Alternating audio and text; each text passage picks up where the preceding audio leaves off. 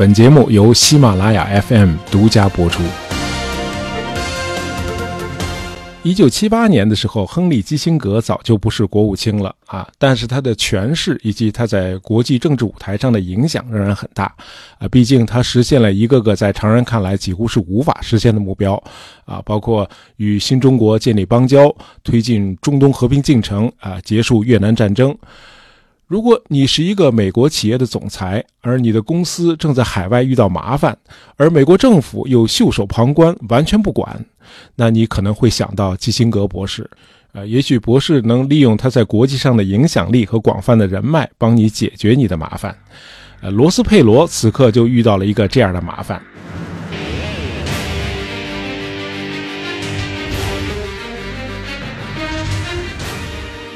呃，佩罗是数据处理公司 EDS 的总裁，啊，EDS 在伊朗卫生部承接了一个项目，啊，帮助伊朗建立数据化的社保体系。呃，这个时候正值1978年，啊，震惊世界的伊朗伊斯兰革命一触即发。那么，在伊朗工作的所有西方人啊，都深陷在暴乱的漩涡当中。当 EDS 公司决定撤离驻德黑兰所有员工的时候，两名公司的高管被伊朗司法部无故扣押。啊，伊朗人提出的赎金高达一千三百万美元啊，这在当时是一笔不小的数目。那么一手交钱，一手交人。呃，EDS 公司的总裁佩罗下定决心啊，即使赴汤蹈火，也要把两名高管救出来。呃，我们今天这个故事呢，是介绍一下著名作家肯·弗莱特撰写的一部非虚构作品，啊，书名叫《在鹰的翅膀上》，啊，讲的是个真实事件。呃，我们杂货铺三个人在阅读取向上虽然各不相同，但是却有一个交汇点，就是我们都读肯·弗莱特的作品。啊，我喜欢读肯·弗莱特的间谍小说《针眼》，而他们喜欢看那个历史小说，呃，叫《巨人的陨落》吧。好，闲话少叙，我们简单介绍一下故事的背景和来龙去脉。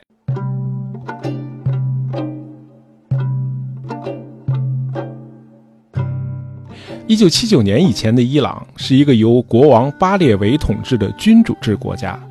巴列维国王为了维护他的统治啊，利用石油收入和美国的援助，在伊朗推行土改和其他的社会经济改革计划啊，包括企业私有化、给予妇女选举权、允许非穆斯林担任政府官员啊。他试图建立一个世俗化和现代化的伊朗。那么，由于改革过于激进啊，造成了经济严重失调，那么社会生产和人民生活水平大幅度下降，同时国家的特权阶层呢又巧取豪夺、贪污腐化，那么造成了社会巨大的贫富差距，啊，于是各种社会矛盾就日益激化起来了。那么大量的底层民众把对权贵阶层的不满迁怒到了社会风俗上，大伙认为巴列维国王推行的政教分离和世俗化政策是一切不幸的根源。传统的伊斯兰文化正在受到西方的毒害，啊，这时候有一位伊斯兰教的教士叫霍梅尼啊，他正在海外流亡。那么在他的号召下，民众走上街头开始示威游行，啊，逐渐升级为暴动，啊，最终演变成一场席卷全国的伊斯兰革命。呃，咱们前面说的那个 EDS 公司在伊朗开展业务还不到三年。呃，一九七五年，巴列维国王决定从每年两百亿美元的石油收入中拿出一部分资金，把伊朗打造成一个福利国家。那么，EDS 公司呢，获得伊朗卫生部这项项目的合同，他们要给三千二百万伊朗人每人发一张社保卡。那么，社保金呢，将从工资中扣除啊，主要是医保。那么，EDS 公司建立的这个系统呢，还将处理社保领用申请。那么，整个系统呢，都是由电脑控制的。啊，这在互联网时代不算什么，但是在一九七八年是非常先进的。那么到了一九七八年的年底，伊斯兰革命已经风起云涌了。呃，巴列维国王虽然还在掌权，但是他的统治已经岌岌可危了。呃，国王病急乱投医啊，为了和那位伊斯兰精神领袖霍梅尼争夺民心，呃，巴列维国王突然在国内开展了大规模的反腐运动。呃，国王手下的那些检察官都很懂政治啊，他们明白在这个时候反腐，事实也好，证据也好都不重要，国王需要的是闹出大动静来，哎，好让老百姓知道国家正在重拳打击贪污腐化。因此呢，要是能够打击一些与外国企业勾结的贪官啊，就更给力了。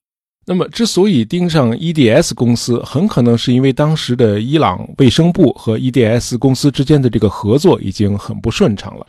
呃，伊朗卫生部从六月起就停止给项目支付款项了。那么到了十二月，累计已经拖欠了 EDS 公司四百多万美元。那么 EDS 驻伊朗的高管就宣布，呃，倘若伊朗卫生部不能够在一个月内结清所有的欠款，那么 EDS 公司将停止整个项目。如果 EDS 公司撤出，那么伊朗的整个社保系统就将崩溃。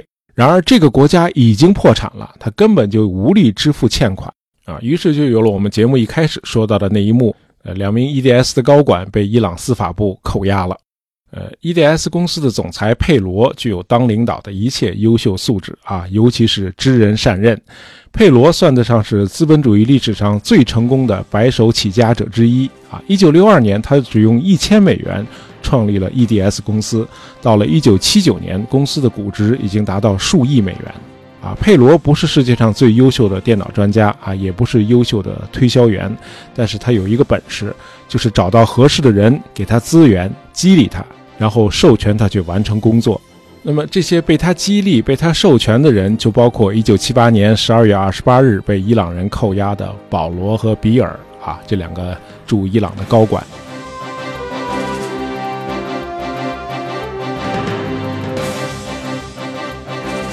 那么听到这个消息的时候啊，公司总裁佩罗正在一个滑雪度假地休假啊，他怒不可遏，立刻打电话给达拉斯的公司总部。让他们迅速给华盛顿的美国国务院联系啊，优先处理这件事儿。接着，他告别了妻子和孩子啊，跳上一辆四轮驱动的越野车，亲自驾车顶着暴风雪，朝着丹佛的方向开去了。他要在那里搭乘一架班机，飞往达拉斯总部，亲自坐镇。嗯，佩罗觉得自己亏欠那两位高管太多了。那两位高管保罗和比尔是在 EDS 刚刚成立，还是一家不起眼的小企业的时候，就已经赌上自己的职业前途，加入了公司。那么这两个人为公司的发展拼尽了全力。那么现在两位开国功臣居然在国外被无故的扣押了啊！一定要把他们救出来，这是他义不容辞的责任。但是这似乎很不容易。美国国务院的官员很快就回话了啊，国务院说。如果美国人在国外犯了罪，那就必须接受国外法律的制裁啊！把有罪的人从监狱里放出来，这不是美国国务院的义务啊！佩罗争辩说，保罗和比尔没有犯罪，他们是被当作人质扣押了，赎金是一千三百万美元。好，我们这里插入一个小背景啊，一九七七年，美国出台了反海外腐败法。啊，从那时起，在海外行贿的美国企业也要受到美国法律的制裁。那么，佩罗委托公司的律师汤姆鲁斯啊，彻查公司所有的海外交易，以确保 EDS 公司绝不行贿。那么，在 EDS 公司同伊朗卫生部洽谈合同的时候，卢斯反复检查了交易中的每一个细节，结论是 EDS 公司没有行贿，就是说保罗和比尔是无辜的。那么，公司总裁佩罗立刻把这个结论告诉了美国国务院，国务院仍然不愿意介入这件事儿，因为此时美国政府不愿意给伊朗国王巴列维施加任何压力。巴列维国王的统治已经岌岌可危了，呃，比起那些在街上抗议的伊斯兰什叶派原教旨主义者，呃，美国更倾向于维护伊朗的现政权。呃，毕竟巴列维国王统治的伊朗是世俗的、亲美的啊，因此华盛顿绝不会因为两个被捕的商人而轻易的损害美伊关系啊，那只会加速伊朗现政权的垮台啊，尤其是在伊朗还居住着一万两千多美国公民啊，这些人也都需要美国政府的保护。哎，有俩高管被捕了啊，那是你们 EDS 公司的不幸，但是你们得忍着。可是佩罗不愿意忍着啊，他又去求助前国务卿基辛格博士。呃，基辛格也相信那两位被扣押的人质都是无辜的，但是呢，他拿不准自己是否能帮上忙。呃，很遗憾，事后证明，基辛格认识的那些伊朗官员显然都已经过气了啊，没什么实权了，这个忙最终还是没帮上。那么，既然施加政治压力已经无望了，那就只好动用法律手段了。但是很快又传来坏消息，说啊，本来愿意帮忙的那些伊朗律师纷纷改口，称这个案件涉及政治，具有极强的政治色彩，是一个棘手的政治问题。他们实在是爱莫能助。那么这样，法律的途径也走不通了，那就只能由 EDS 公司支付那笔巨额的保释金了。呃，律师建议可以采取三种支付方式：一、支付现金；二、由伊朗的银行开立信用证；呃，三是把 EDS 公司留置在伊朗的财产进行抵押。但是 EDS 公司在德黑兰没有价值这么高的财产，那么因为银行罢工和局势动荡，也不可能把一千三百万美元的现金送进伊朗。那么后来发现开信用证也不可能，一家上市公司支付如此高额的赎金本身就是不合法的。至此，所有的合法途径都已经走不通了，那么就只剩下最后一条路了，那就是武力营救。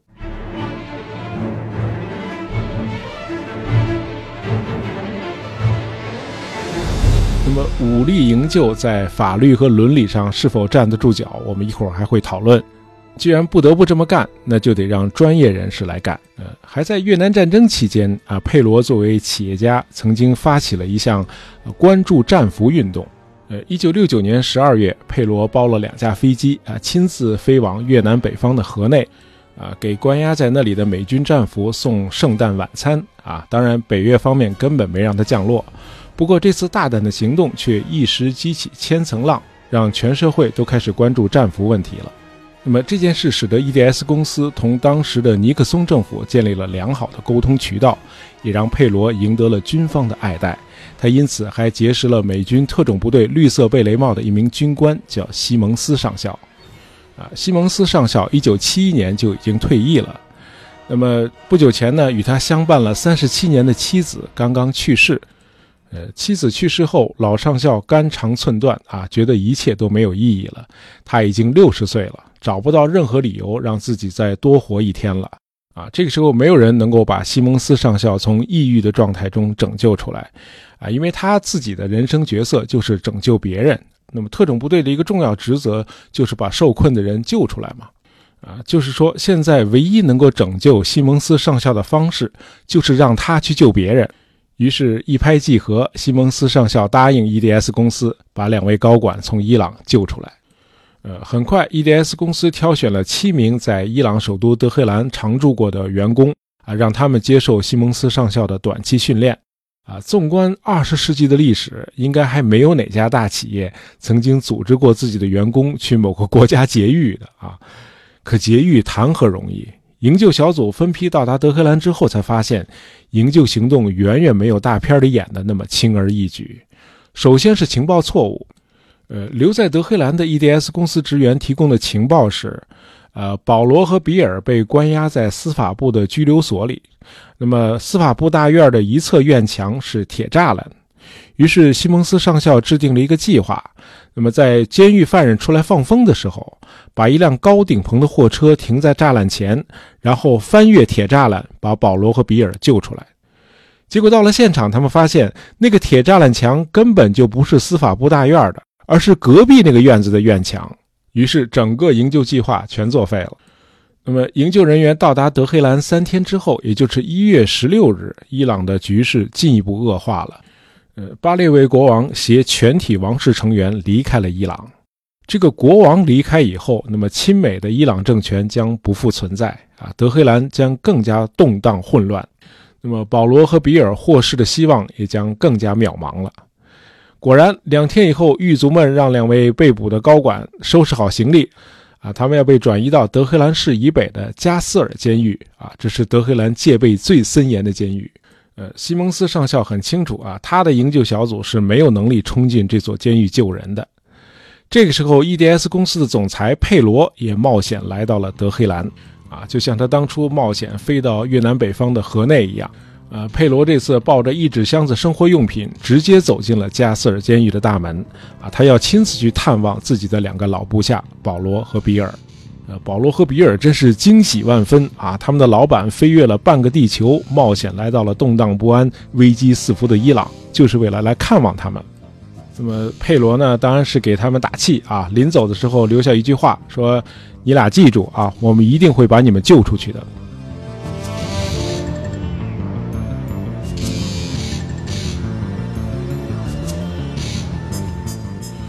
说归说啊，佩罗这会儿心里是一点底儿都没有，啊，他自己也知道，他这么说纯粹是给保罗和比尔打气。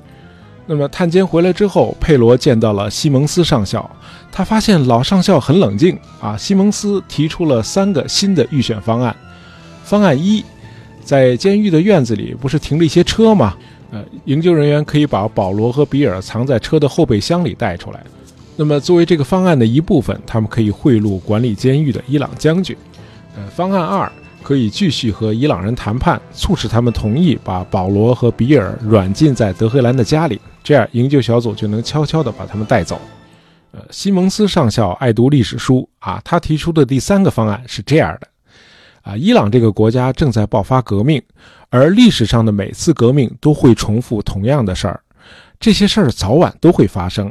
比如，街上的暴徒会袭击监狱，释放里面所有的囚犯。监狱一旦被暴民们攻陷，我们只要让公司里的一名伊朗员工去监狱的大门口接应一下就成了。啊，佩罗认为这第三个方案是最可行的，他心里庆幸能够把这件事委托给西蒙斯上校。啊，老上校很可能是这个世界上最适合做这件事的人。佩罗完全信任他。佩罗问：“那我能做点什么？”啊，西蒙斯说：“你就回国吧，等着迎接我们。”呃，伊朗后来的局势还真是像西蒙斯上校预测的那样，不到一周，德黑兰就已经乱成了一锅粥。啊，国王不是已经跑了吗？那么现在整个国家由首相巴赫提亚尔领导。呃，一月二十四日，巴赫提亚尔首相下令关闭德黑兰机场，以阻止流亡在海外的宗教领袖霍梅尼回国。这就像你撑开了一把伞啊，想用这把伞来挡住汹涌的潮水，这当然是徒劳的。而且你这样做只会进一步激怒街上那些抗议者。那么两天以后，首相又提出愿意亲自去巴黎同霍梅尼会谈。啊，一名在任的首相主动要求同被驱逐的反叛者见面，哈，这个首相的被动和虚弱可见一斑。霍梅尼当然认清了这一点，他拒绝同巴赫提亚尔首相会谈。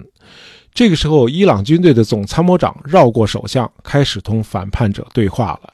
很快，他表示同意霍梅尼回国。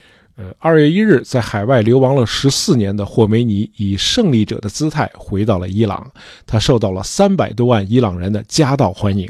啊，西蒙斯上校在电视上看到了这一幕，他说：“这个时刻我们终于等到了，伊朗人民将帮助我们，暴民们将攻陷那座监狱。”呃，按照西蒙斯的计划，EDS 将派一名伊朗员工守候在监狱附近，一旦暴民们攻陷监狱，他就把两个人质接应出来。那么老上校慧眼识英雄，他挑选了一个二十三岁的聪明绝顶的伊朗小伙子，这个年轻人叫拉希德。拉希德不仅是一位出色的系统工程师，他还深谙心理学。呃，在 EDS 公司上班的时候，他总是能够猜透上司的心思。上司想要的是结果，而不是借口。如果他给你一项任务，那你完成的就得比他要求的还要多一点，这样你才能得到器重和提升。啊，再困难的事儿，你也不能说我做不到，而应该说我正在想办法解决。啊，拉希德总是能够想到办法，他什么事儿都干得成，也什么事儿都做得出。为了逃避服兵役，他能够在一群医生面前连续抽搐好几个小时，结果医生们都判定他确实有病，他因此逃过了服兵役。那么，在二月十一日这天，德黑兰的空气里头已经弥漫着火药味儿了啊！到处都是示威的人群，人们手里拿着从军械库抢来的自动步枪，在街上到处游走，见到政府军就开枪。这时候，拉希德也混迹在人群中。啊，他擅长的群众心理学在这里派上了用场。他知道，要想操纵人群，最好的方法就是喊出一些简单的煽情的口号。于是他就大喊：“我们都去加斯尔监狱，那里边关押的都是我们的兄弟。他们在国王在位的时候就在为我们大家争取自由，结果他们被投入了监狱。现在我们得把他们放出来。”啊，一开始只有十几个人跟着拉希德往监狱走。那么走着走着，这队伍就越来越壮大了啊！拉希德瞬间成了个街头的革命领袖。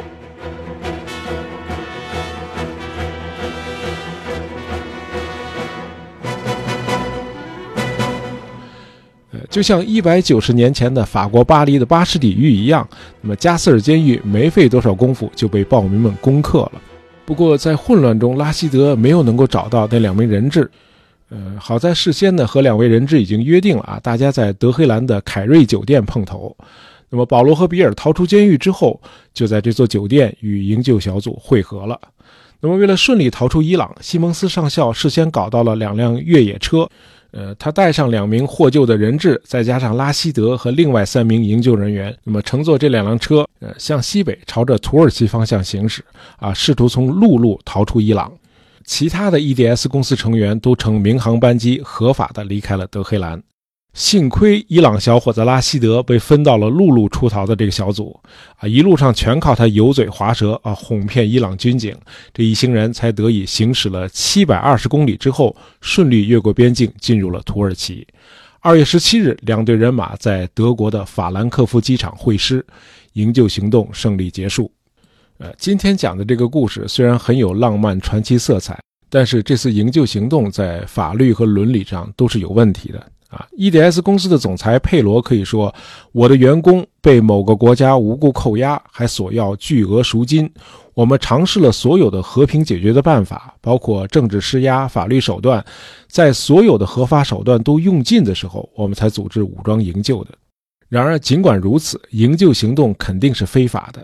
啊，因为进入一个主权国家，把人从监狱里劫出来，啊，这毫无疑问是侵犯了一个国家的司法主权。”如果政府出于某种原因无力保护他的公民，一家私人企业难道就可以把应该由政府承担的角色自己接管过来吗？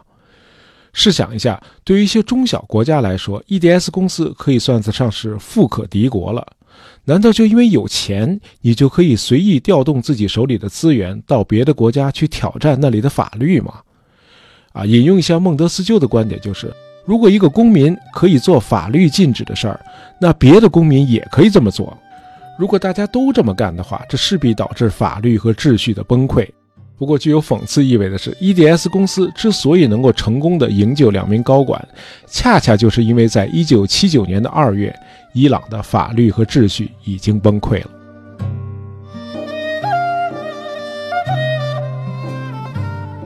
好，今天的节目就到这儿。呃，大家听完节目后，可以到我们的杂货铺去逛一逛啊，那里有好多好吃好玩的东西在等着大家呢，而且很便宜啊。那么喜欢大爷杂货铺的朋友，不要忘了订阅我们的专辑。当然，希望大家能够在朋友圈里推荐一下我们的节目。感谢大家收听，咱们下期再见。